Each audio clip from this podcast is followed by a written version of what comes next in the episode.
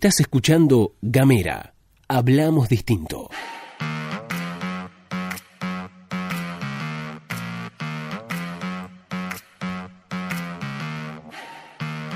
Hola, ¿qué tal? ¿Cómo te va? Bienvenido, bienvenida, bienvenida una vez más a la pastilla de Gamera, este micro informativo que distribuimos de lunes a viernes. Mi nombre es Luz Escarpati y hoy no nos va a estar acompañando mi compañero de tareas Gastón Lodos, pero vamos a hacer lo posible para que en este día martes 23 de febrero repasemos juntos las noticias.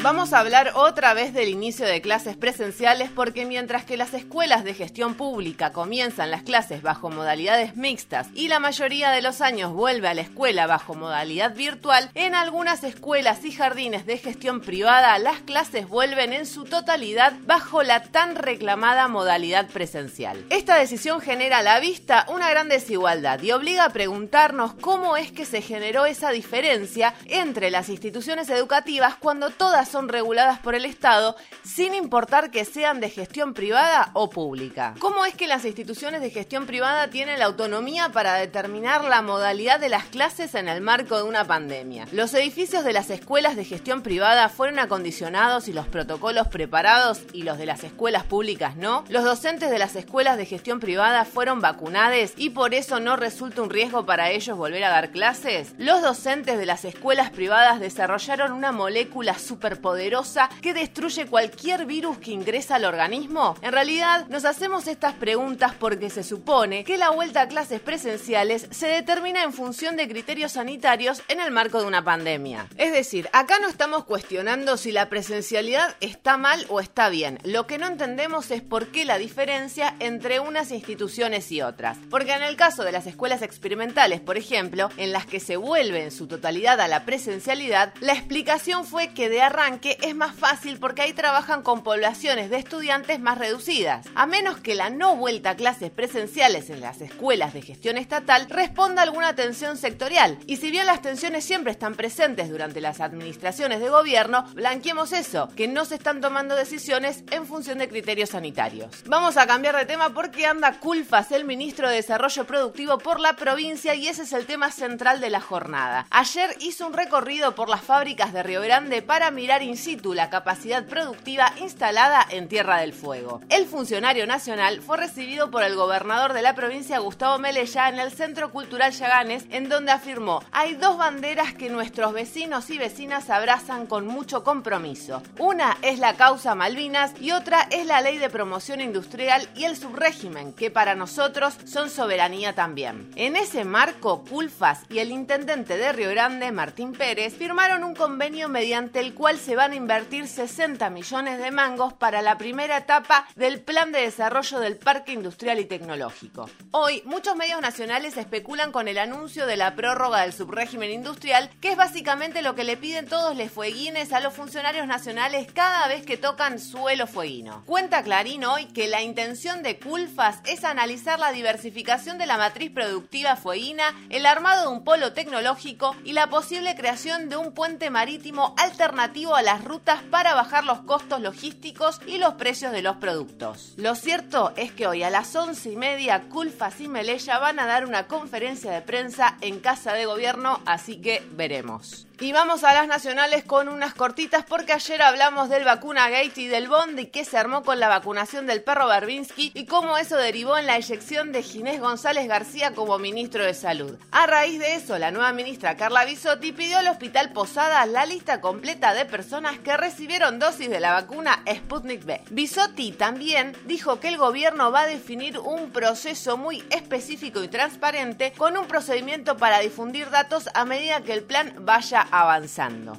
La última de las nacionales porque el presidente encabezó en México un encuentro con inversores de ese país en la Argentina. Somos socios de ustedes y si les va bien, a nosotros también, dijo el mandatario que estuvo acompañado por el ministro de Economía Martín Guzmán, la vicejefa de gabinete Cecilia Todesca, entre otros funcionarios de gobierno. Los titulares de empresas que invierten en Argentina elogiaron en forma unánime la implementación de la asistencia de emergencia al trabajo y la producción, los famosos ATP, porque mediante ese mecanismo el 60% de los empleadores pagó parte de los salarios de 2,9 millones de trabajadores y esto significó un desembolso de 236 mil millones de pesos. Por su parte, Martín Guzmán dijo a los empresarios presentes que la recomposición del salario real es necesaria para la recuperación económica de Argentina. Y por último, entre las múltiples cosas que se hablaron en el encuentro, el gobierno también remarcó la importancia del crecimiento de las exportaciones mantenidas en el tiempo, la sostenibilidad fiscal y la idea de corregir la estructura tributaria por las múltiples emergencias que tuvo la economía.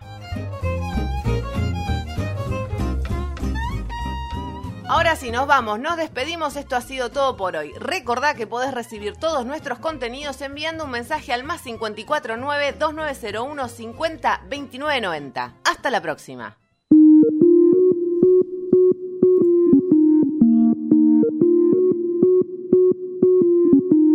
Seguí nuestros contenidos en gamera.com.ar.